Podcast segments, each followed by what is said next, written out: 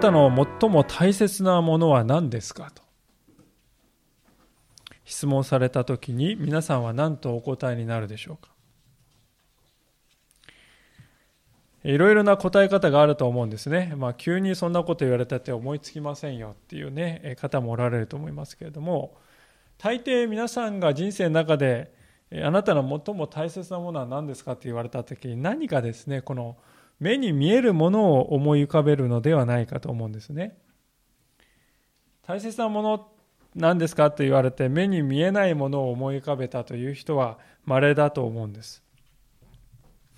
でこのことは人間というものはいかに目に見えるものだけに目を奪われやすいかという傾向を表していると思うんです。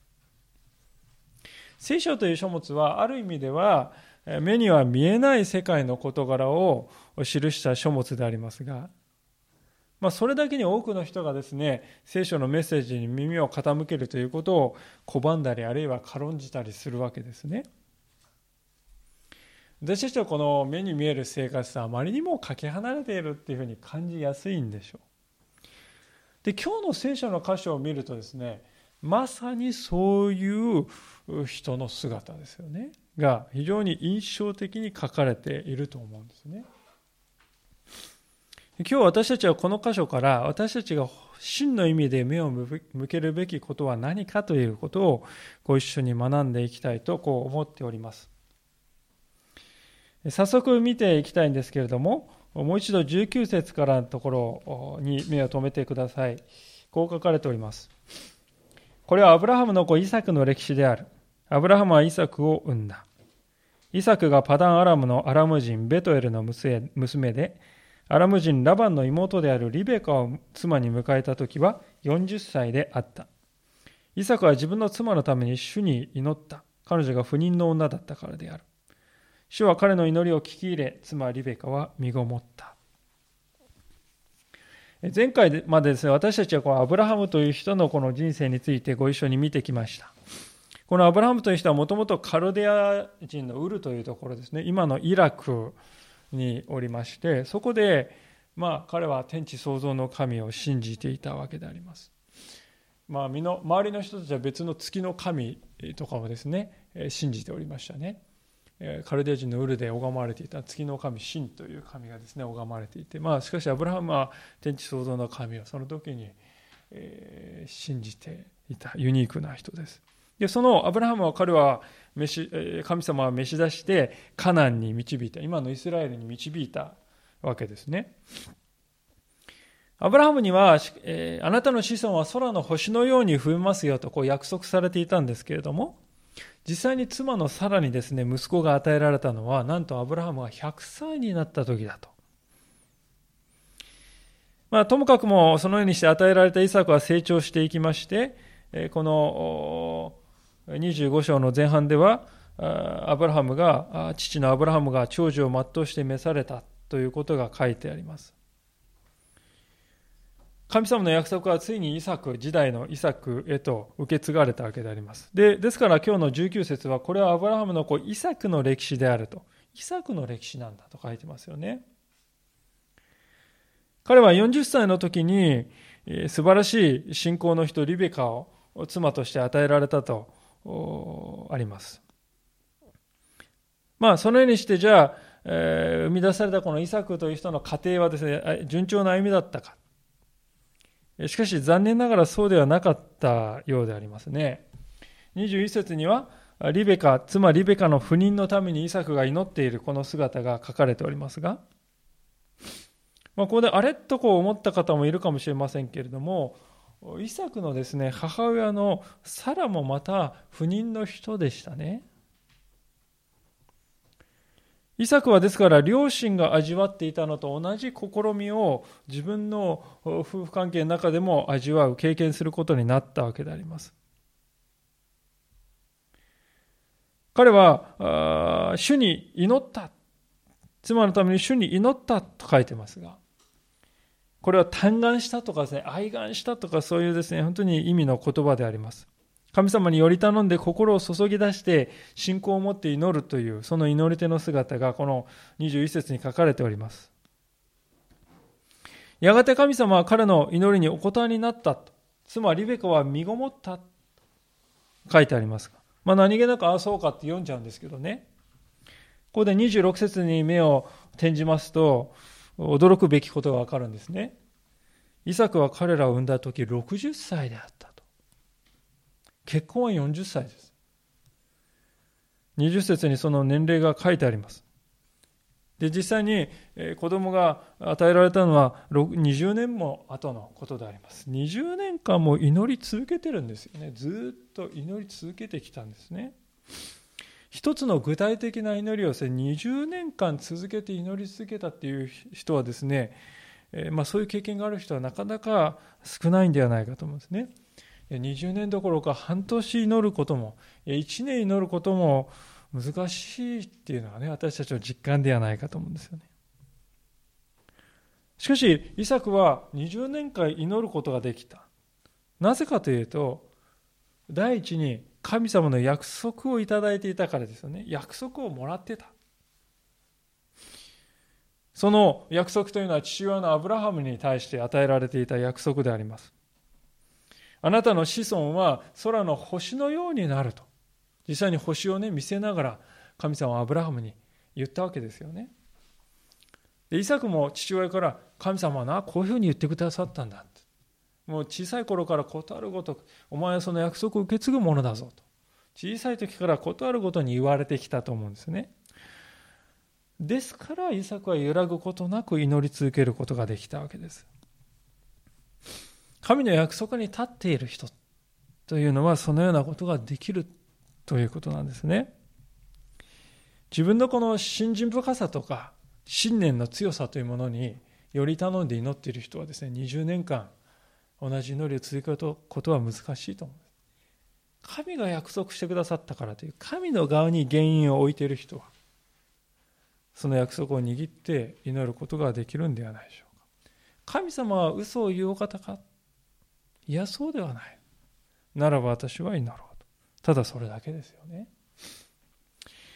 さて、祈り続けることがこのイサクができた第二の理由は、24章の67節もありますように、妻リベカを愛していた、心から愛していたからであります。それは21節を見ても記されているわけですよね。えー、イサクは自分の妻のために主に祈ったと書いてある。この自分の妻のためにってね、日本語の聖書には書いてあるんですが、これ皆さん原文から直訳しますとね、面と向き合っている妻のためにっていう言葉が使われております。自分の妻のためにって何気なく書いてるんですけどね、原文では面と向き合っている妻のためにという言葉です。イサクは妻が傷んでいるその痛みをですね、面と向き合い正面から受け止めて、常に妻と向き合っていたということなんであります。これはとても教えられることではないかと思うんですね。というのは私たちはですね、その人自身と向き合わないで祈っているということが多いんではないかと思うからです。過去に私もその一人かもしれないなと思いますね。まあ祈ってさえいればね、あとは神様が何とかしてくれるわって言ってですね、そういうふうにこう神様に対して祈ってしまう。でも考えてみると、もしかするとそういうふうにね、祈るっていうことは、その人と正面から向き合いたくないんで、避けるための言い訳として、私、まあ神様に祈っとればいいんでしょうと。そういう言い訳として祈りを用いていることもあるかもしれないっていう、ね、思うんです。神様はそうではなく、あなたにその人と向き合うようにと召しておられるわけです。イサクはここでまず妻と面と向き合って向き合い続けた。そして祈りを主に捧げ続けた。聖書はリベカの不妊が癒されたのはこのイサクの祈りによるものだったと証言しています。主は彼の祈りに、主は彼の祈りを聞き入れ、妻リベカは身ごもったって書いてありますよね。祈りの一つのこれは勝利だと思うんです。一つのことを20年間祈り続けて生きるということはですね、20年間答えが伸ばされているということですよね。私には想像を超えた年月にも思えるんですけれどもしかし彼らは信仰によってそれを成し遂げたんですよねですから非常にこう21節短い何気ない言葉に思えるんですけども彼らのこの忍耐の年月っていうのがもう非常にこう凝縮された説だなとこう思うんですね。さて、そのような祈りの中でいよいよ子供が与えられていくわけでありますが、22節でありますが、子供たちが彼女の腹の中でぶつかり合うようになったので、彼女は、こんなことでは一体どうなるのでしょう、私は。と言った。そして主の御心を求めに出て行った。20年間の祈りの後に与えられたのはなんとですね、双子であった。かもただの双子ではないですね。互いに張り合っていた。腹の中でいつもですね、蹴飛ばし合いですね、いるのが分かるようなですね、それぐらいのことだったと。まあ、どんな親でもですね、子供は生まれてくる、えー、子供は優しい人になってほしいなって思うもんですよね。えー、喧嘩ばっかりする人に育ってほしいって思う人はいないです。ところが20年間の祈りを経てようやく与えられた鯛の実この2人が腹の中で争ってるんですね。どうしてこういうことが起こるんかリベカに意味が分からなかった。こんなこんなことでは一体どうなるのでしょうと。そのように彼女は言ったと書いてます。なぜ私にこのようなことが起こるのかと。まあ、それで彼女は神様に尋ねに尋ねていったと。23節ですね。すると主は彼女に言われた。二つの国があなたの体内にあり、二つの国民があなたから分かれ出る。一つの国民はもう一つの国民より強く、兄が弟に仕える。神様はここで未来を語られております。生まれてくる双子の兄弟がどんな生涯を送り、そしてその子孫の未来までも語っておられる。実はこの予言は後にその通りに実現していったんでありますね。兄は後にエドム人と呼ばれるですね、非常に強力な民族に発展していきます。弟の方からはイスラエル民族が生まれる。そしてこのリベカが神様に求めに行ったちょうどその時代から約600年ぐらい時代が経つとエドム人はイスラエル人に屈服して従属するようになるわけであります。それが現在分かっていることですね。でこの事実は非常に大切なことを私たち教えてくれていると思うんですがそれは神様は人の歴史をも支配しておられるお方なんだということです。神様は人の誕生を司っておるお方ですね。しかし生まれたらあとは勝手にやってということではなくてその生涯またその子孫の生涯に至るまで歴史を見守って導いていかれるお方だということです。私たち人間の側にはそういう自覚はですね、乏しいかもしれませんね。私の歩みを神様が支配し導いておられるんだってね。クリスチャンでない方がですね、聞くと、全く信じがたい話です。また、しかし信仰を持っている私たちでさえも無意識のうちに、え、結局人生は自分でね、生きるんだと。神様は時折いたずらのように私の人生に介入してきて、足跡痕跡を残すだけなんだとね。そんなふうに思ってしまうことはないだろうかと思うんです。で聖書はが主張していることはですね。神様は人間が意識しようがいまいが全てを支配しておられあらゆる事柄において働いておられるんだということです。皆さんはこのことを信じておられるでしょうか？私のこの何気ない一日何気ない日常にも神は確かに働きかけておられるんだ。そう信じて日々神様を実感しながら生きているでしょうか。クリスチャンっていうのはそういう人たちのことを言うのではないだろうかと思うんですよね。神様は確かに人のそばにいてくださる。今日の箇所のように人の誕生にさえ神様は確かに関わりそしてそれを導き支配される。そのことはですね、続く24節からの出産のシーンにおいてもですね、垣間見ることができるわけでありますね。24節月日が満ちて出産の時になった。すると見よ、双子が体内にいた。最初に出てきた子は赤くて全身毛衣のようであった。それで彼らはその子をエサウと名付けた。その後で弟が出てきた。その手はイサクのかかとを掴んでいた。それでその子はヤコブと名付けられた。イサクは彼らを産んだ時60歳であった。あ先に出てきた兄のエサウはですね、毛深いという名前から派生したこの名前でエサウという名前です。で弟の方はですね、お兄さんの先に出た兄貴の方のかかとをですね、まあ、かかとっていうのはアケブっていう言葉ですね。かかとを掴んで生まれてきたので、アケブにちなんでヤコブとなったわけですね。ですから、かかとくんですよね。弟の方はね。でかかとを掴んで生まれてくるってことはですねこのヤコブの非常にこう上昇志向ね、えー、のし上がろうというですねそういう思考をですね象徴しているなと思いますね。まあ、全く余談ですけれども我が家に最初に娘が生まれた時に驚いたことはですね手を握る力がものすごい強いということですね。赤ちゃんですね。えーこう指をこうやるとギューって握ってですねなんかどこにこの握力があるのかとびっくりしたことを思い出し思い出すんですけれども。まあおそらくヤコもですね出産直前までですねエサとどっちが先に出るんだと争っていたのかもしれませんね。俺だと。いざまあ出産の時になってもですね、え、生まれた順にはしょうがない後になってしまったかもしれないけれども絶対逃さないぞ。絶対早がってやるぞっていうね兄のかかとを握りしめて生まれてきた赤ん坊のヤコブの姿は表しているなと思うんですね。ですからもうね兄が弟に仕えると生まれる前に母親に神様に言っているんですけどね。それはもうこの2人が実際に生まれた時から実際に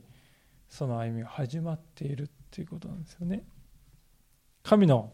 言われたことが生まれた時から一歩一歩もう実現しに向かっているんだということですね。まあ、さてこのようにして20年越しの夫婦の願いっていうのはようやく叶えられてイサクに子孫が与えられる星の空の星のようになるっていう約束がですねまた一歩進んでいったんですがじゃあこの新しい生み出された家族はどんな家族になったのかそこが私たちのですね今日の後半の非常に興味深いところです27節でありますが、この子供たちは成長した。エサウは巧みな狩人野の人であったが、ヤコブは穏やかな人で天幕に住んでいた。あの一気に成長して数十年間ね、多分経ってしまったんですね。30歳ぐらいのおじさんになったのかでしょうか。兄のエサはたくましい漁師になりまして、獲物を追いかけてですね、野山を駆け巡るんで、まあ、非常にワイルドな人ですね。野の人って書いてますけど、これはあの野宿して過ごしている人って意味です。ですから、普段はもう野っ原ですね、眠眠っているんです。で一方の弟のヤコブはですね、誕生のシーンをこう掴んでね、えー、かかと掴んで絶対逃さんぞっていう人だったんですけどね、成長すると裏腹に穏やかな人になったって書いてます。この穏やかな人っていうのは、あの礼儀正しい人とか文化的な人っていう意味なんですね。まあ何て言うんですかこうシティボーイというかそういう感じですかね。えー、まあ、その通りにこのヤコブは天幕を好んで、えー、羊飼いをしながら日々を過ごしていたわけですよね。いやこれが2人の子供たちの成長した姿ですけども、まあ、一方でですねこその彼の親のに親に目を転じるとです、ね、ちょっと気になることが書いてありますね28節ですがイサクはエサウを愛していた。両の獲物を好んでいたからである。しかしヤコブあリベカはヤコブを愛していた。夫婦がそれぞれ一方の息子を偏って愛していたということが書かれております。イサクが、父親のイサクが兄貴のエサウの方をですね、偏愛した、偏って愛した理由というのはですね、漁で示し、漁で仕留めた動物の肉が好きだったからだと。肉が食いたいと。まあ、私はあの男性なので、この気持ちは分からなくもないですね。時々こう無性にこう肉の塊が食べたくなるというですね、なんていうか癒しがたい性質を男性は持っているように思うんですね。えー、肉のあの小さい肉じゃなくて塊の肉ですよね。それが食べたいっていうですね。それがイサクですね。で一方のこの母親のリベカがヤコブを偏愛した理由っていうのは、まあ、ここには書いてはいないんですが、次のですね、26章の34節のところをですね、見ると、そのヒントがあるなと思うんですよね。まあ、そこにあの何が書いてあるかというと、エサウが異教徒であるヒッタイト人の娘と交流して、そのヒッタイト人を妻に迎えた、それが26章の35節あるように、悩みの種となったって書いてあるんですね。エサはおそらく昔からこの土地の娘たちと自由にこう交際、交流をしてたんだと思うんです。で、リベカはそういう彼のですね、奔放な姿に心を痛めていたんだと思います。で、そもそもエサはですね、漁をしているんで、いつも家にいないんですね。え、いつも出歩いていて家に帰ってこない。ヤコブは天幕に住んでいて、いつも母の近くで、まあ、何かと母をサポートしてくれていたんですね。まあ、そういうこともあって、母も弟の方が愛していた。まあ、こういう状況を見るとですね、どうでしょうか、えー、ありがちな話だなとね。まあ、人間だからね、仕方ないんじゃないですかとか。年を取るとみんなね、こういうふうになっていくんですよっていう、まあいろいろこう思ってしまうかもしれないんですけれどもね、皆さん、これがしかしね、さっき21節で見た、麗しい夫婦と同じ夫婦なんですよ。20年間ですね、本当に不妊、子供が生まれずに悩んでいる妻の前に向き合って共に祈り続けていくね、そういう夫婦が今ここに来るとこういう夫婦になっているんですね。私たちはですからこれ単なる年月が過ぎるとこうなるんだっていうね。その単なる年月の、話として語ってはいけない。それだけではない、と私は思いますね。というのはですね夫のヤコブはですね自分に何をしているくれるかっていうね自分に何をしてくれるかという自分中心的な視点から兄の方を偏愛していたからであります。うまい肉を取ってきてくれる。それがね関心事ですよ。若い時の彼はそうではなかったと思うんですね。妻が不妊であると知った時に彼は自己自己中心になる敵になるどころかねこの時代は皆さん妻がね不妊であるとなったら俗称っていうのはですね、えー、あの奴隷の女性なんかを、まあ、5歳として迎えて子孫を残そうとするんですよ。でもそういうこともしなかった、えー、自己中心的にそういうこともしない。妻とむしろ向き合って痛みを共に担い合おう。そして祈ろう。祈りに専念していたんですよね。ところが今ここではですねもっぱらこの肉的な理由で兄弟を息子たちを襟好みするようになっているんですね一方の妻のリベカの方もリベカの方で、行儀が良い悪いとか、あるいは一緒に住んだ時間が長いか短いか、それで偏って愛するようになっているわけですね。ですから夫婦の間には子供たちに対する評価ということでね、非常にこう致命的なまでの不一致が生じています。認識の違いが生じている。でそれを埋めようとしないんですよね。で埋めようとしないまま不一致が残っているのでこれがですね後にもっと大きな問題の引き金となっていくんですよね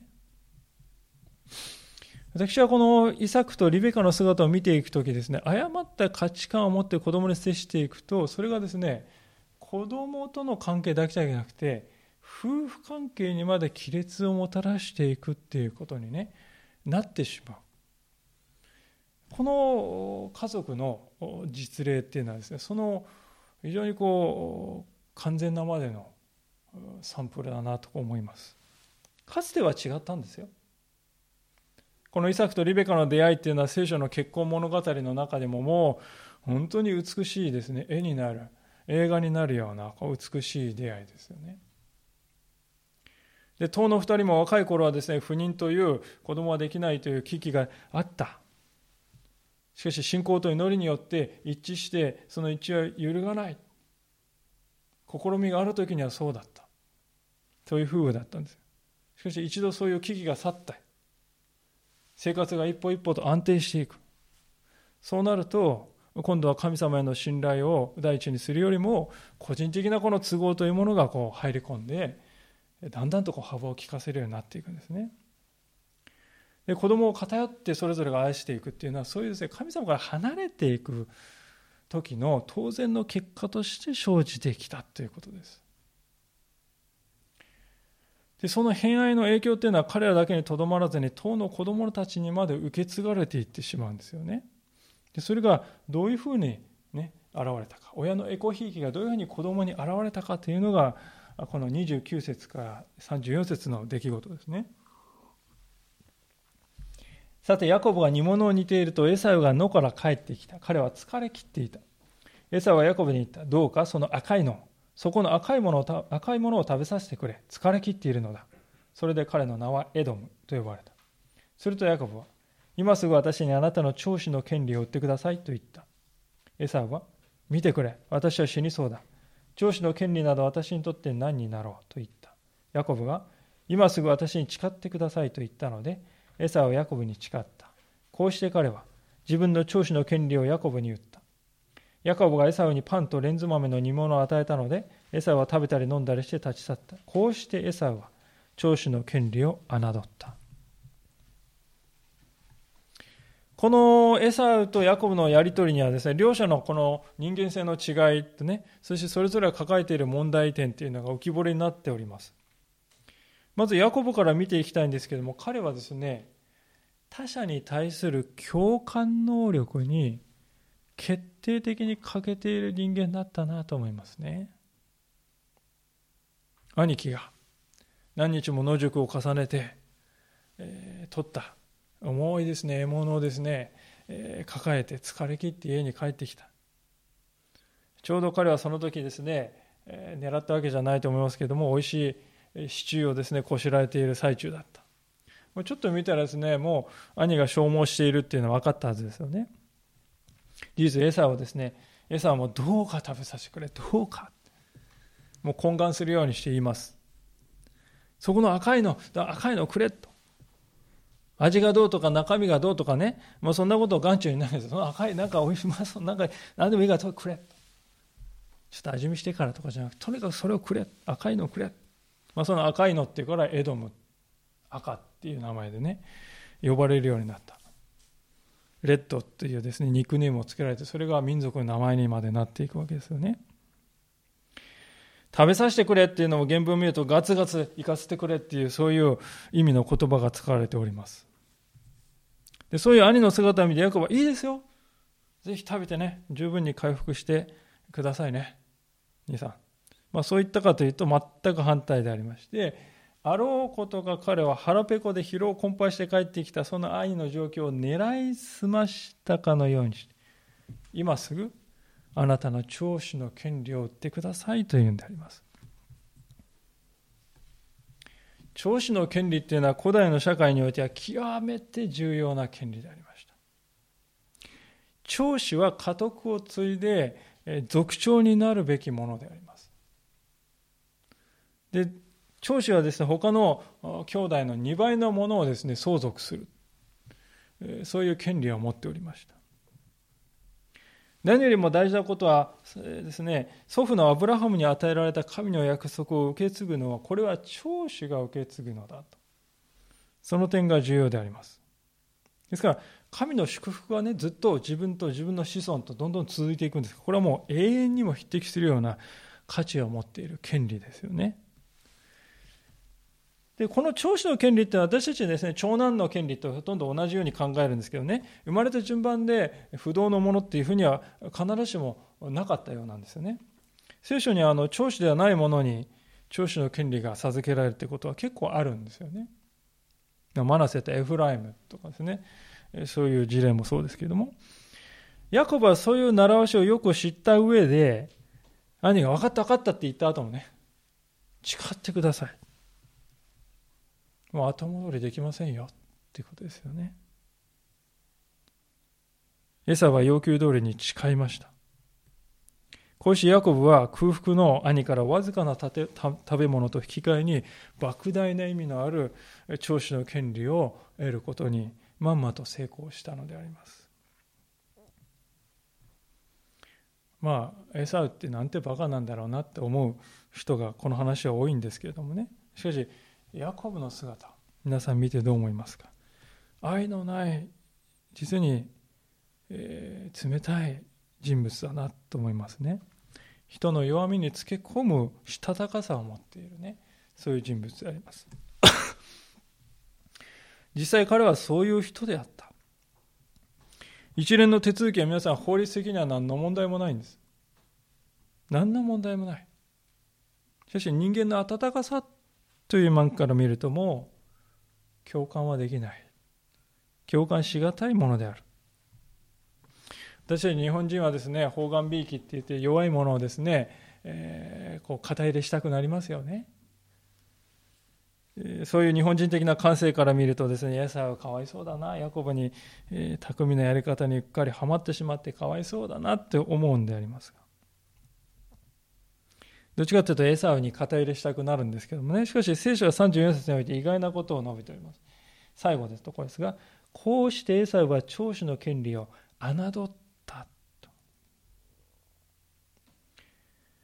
これはですね、ここではですね、ナレーターが、ヤコブはですね、まんまと騙し取ったとか、そういうのを書かないでね、エサウがしたことの意味はこうだったと、それだけ書いてるんですよね。ナレーターですよね、ここで。話の筋を、ストーリーを語っている人物、ナレーターがね、言ってるのは取り上げてるのはエサウの行為の意味はこうだったってこれだけを語るわけです。こうしてエサウは長子の権利を侮った。この箇所を解説しているある中華書あります。聖書を読んできてですねナレーターがこういうふうにですね倫理的な評価をね語ってるっていうのは実は非常に珍しいって言いますよね。聖書で書かれている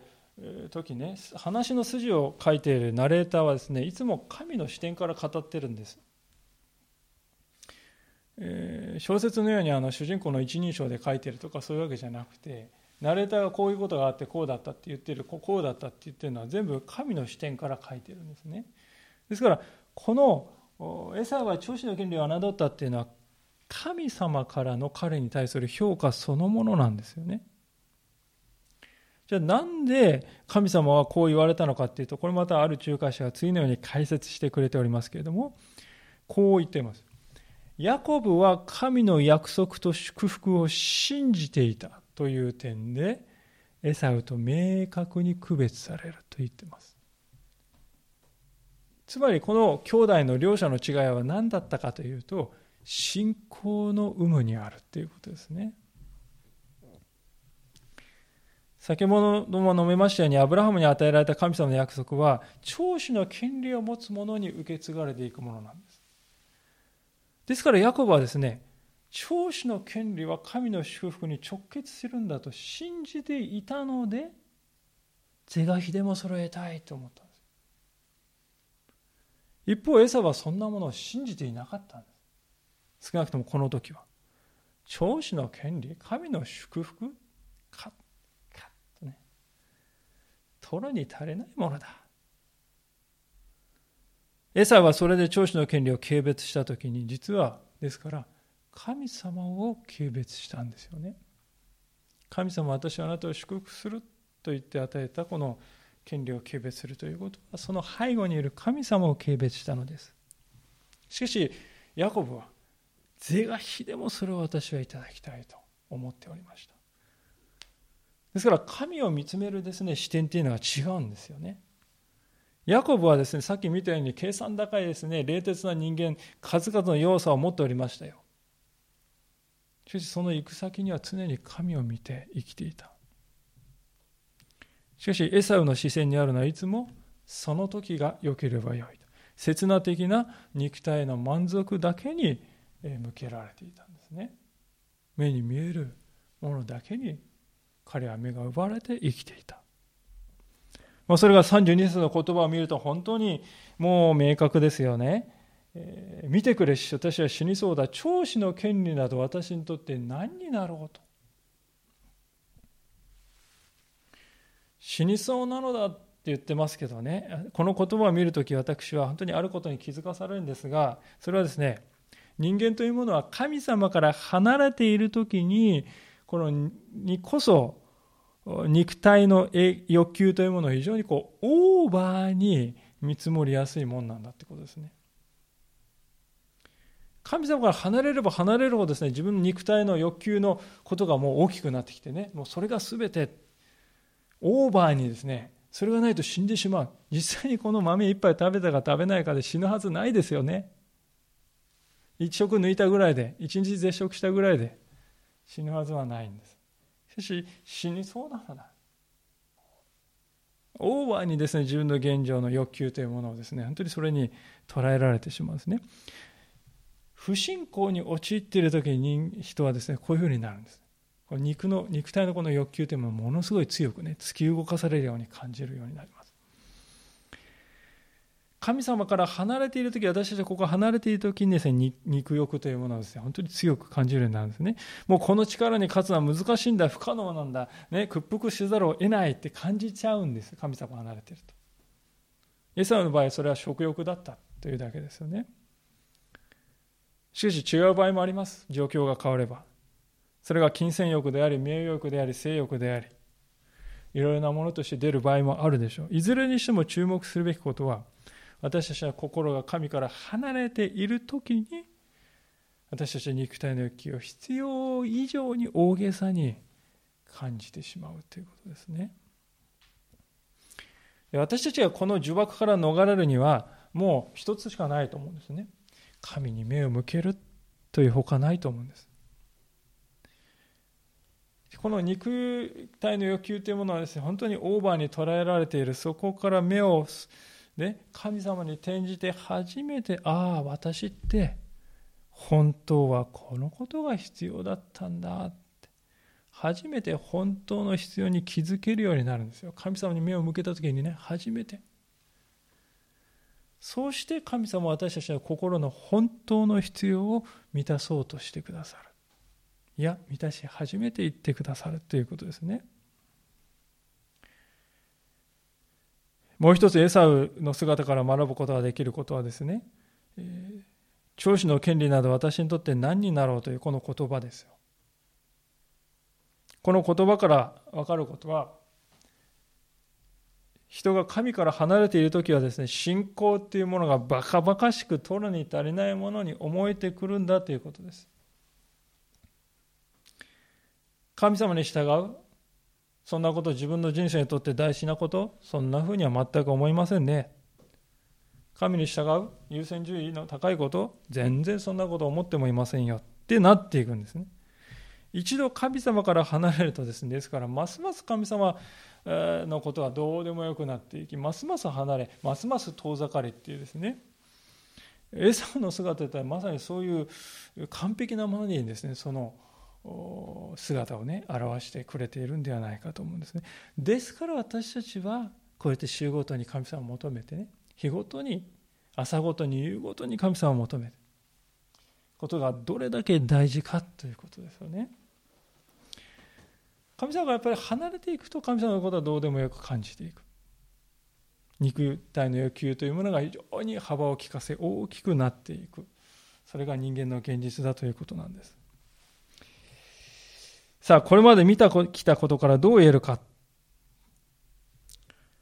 それはですね、つまるところ、この二人の兄弟の分けたのは、性格の違いとか、知恵のね、え、頭いいか悪いかとか、あるいは生活のスタイルがどうのこうの違いではなくてですよ。ただ一点だと思うんですね。それは、神を信頼しているかどうか、そこに尽きるということです。この歌詞が伝えようとしているメッセージはまさにそれだと思うんですね。確かにヤコブにも要素がありました。彼は抜け目のない冷たさを蓄えた人間ですね。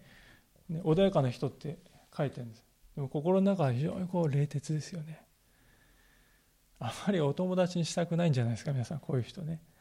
何されるか分かんないですよ、後から。そういうタイプかもしれません。しかし彼は、神の約束により頼むと、神への信仰を持って生きていた。神の約束はなるんだ。それを信じてその祝福には素晴らしい力があるんだ。だから私は是が非でもそれを得たいと思っていた。ですから彼は、神様はこのヤコブを後に祝福していかれるんですね。で、彼を変えていくんですよ。33章までです、ね、私たちはずっと読み進めていくと、ヤコブはですね、いろいろな、ね、人を騙してね、兄貴を騙して、長子の権利を得たヤコブが、今度自分が騙されるっていうね、皮肉な経験までしていきます。で、そうやってですね、彼は砕かれて砕かれて、最後にはですね、謙遜で、え自分を犠牲にすることも全然厭わないっていう人に変わっていく姿を私たち聖書でこれから見ていきますが、かつては冷たかったその心も変えられていったですから私が申し上げたいことは、たとえどんなに欠点、弱さがあったとしてもですよ、もし神様に信頼していくならば、神様はその人を必ず日々新しい人に作り変えて成長させてくださるということです。ヤコブの人生は本当にそのことを証明しているんだということですね。一方で皆さん、エサウの生き方っていうのはですね、豪快で単純でね、ある意味は素朴なものでありまして、多分ですよ、予想ですが、私はこのエサウはね、友達にすると最高に楽しいっていうタイプだったと思うんですよ。いつも肉をね、取ってきてくれるんですよ。焼いてね、食おうじゃん。バーベキュー大会ですよね。で、騒いでですね、あの、みんなのこのなんか先に立ってね、腹減ったって言ったら、よし、分かった、取ってくるって言ってね、こう肉を稼いでね、ジューって焼いて、うまいなって言って、また食おうなって言ってですね、本当にこう友達にすると楽しいタイプだったかもしれません。しかし彼の関心はね常に今ここにある満足。そこに向けられていたんですね。でそれはですね量の獲物が欲しい肉を食いたいってね、えー、兄貴の方を偏って愛していたイサク父親のイサクにも見られる傾向だったかもしれませんね。父の弱さというのは見事なまでに子供に伝わった例かもしれません。しかし、その父親とのイサクと、この兄の、兄貴の方のイサエサウとの決定的な違いが一つあります。それはですね、エサウはついぞ神を求めることがなかったということなんです。おじいちゃんであるアブラハムは神の友とまで呼ばれた人ですよ。しかしエサウは生涯真剣に神様を追い求めようとはしませんでした。それが彼に計り知れない損失を与えた。そして彼の人生を決定づけることになります。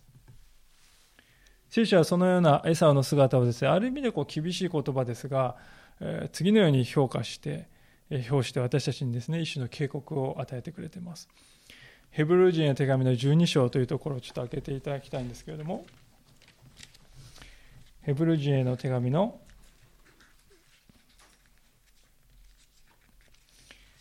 え12章のところです。あの聖書全体のもう非常に後ろの方でありますけども、ヘブル書の12章の16節です。2017聖書455ページになります。ヘブル人の手紙12章の16節から17節を読みいたします。また誰も一杯の食物と引き換えに自分の長子の権利を売ったエサウのようにみだらなもの、俗悪なものにならないようにしなさい。あなた方が知っている通り、彼は後になって祝福を受け継ぎたいと思ったのですが、退けられました。涙を流して求めても、彼には悔い改めの機会が残っていませんでした。一杯の食物と引き換えに自分の長子の権利を売ったエサウのようにと。みだらなもの。まあ、みだらって書いたのはおそらくヒッタイト人の娘たちの何て言うんですかね、こうランチキ騒ぎのようなことを表しているのかもしれません。あるいは俗悪なもの価値判断ができないということですよね。それを俗悪と言ってるんです。そのような人にならないようにしなさい。彼は後になって祝福を取り戻そうと受け継ぎたいと思いましたが聞き入れられる時がなかったということですね、まあ、これは後に私たちが見ていくところで分かるわけであります。私が願うことはここの今日おられる方々が一人でもですねエサウのようになってほしくはないということなんですね。後になってから涙を流して後悔する。そういうことがないようにと私は切に切に願います。このメッセージの冒頭で皆さんが人生で最も大切にしているものは何でしょうかとお尋ねしました。今はどうお答えになるでしょうか？私たちの人生において神というお方を求めることほどに大切なものはないのではないかということを申し上げたいと思います。私たちは人生でさまざまな選択を繰り返しながら生きていきますね。家を出て右足から出るか、左足から出るか、選択ですよね。一つの。今日の夜のおかずを何にするか。ねえ、肉じゃがにするのか、コロッケにするのか。まあそういう小さな決断はいいと思うんです。そして大きな決断もあります。神を求めて生きていくのか、この世の満足を求めて生きていくのか、どっちなんだ、自分は。これって本当に私たちの生き方を根本からね、定義づける究極の選択ですよね。この選択をですね、エサウは、肉じゃがかコロッケかっていうような選択と同じようなものとして受け取ったんですよ。そしてシチュー一杯と引き換えに取引したんですよね。私たちがそういう軽率さに陥らないようにしたいと思うんです。私たちは神様の約束っていうのは目に見えませんよね。将来のことですから。今、シチューは目に見えるんですよ。美味しいんですよ。腹を満たしてくれるんですよ。約束？それは未来のことだ。目に見えん。だから私たちは目に見えないものを追い求めて生きているのか、今目に見えて満足してくれるものをね、求めるのかって、そういう違いなんですよね。神様の約束は目に見えませんよ。皆さんね、永遠の命を与えてくださると言ってね、目に見えますか？見えないんです。将来のことです。新しい体によみがえらせてくださる。イエス・キリストが再び世に来られるすべて目に見えないことです。私たちはその目に見えないものを選んだということですよね。そうでないエサウと姿が私たちのところに書かれているのはある意味で私たちに対する一つの教訓であります願くば神様の約束目には見えないけれども計り知れない素晴らしさをもたらすものだそこだけに目を留めてそして成長させてくださる神様に信頼して歩んでいきたいと思います。お祈りいたしましょう。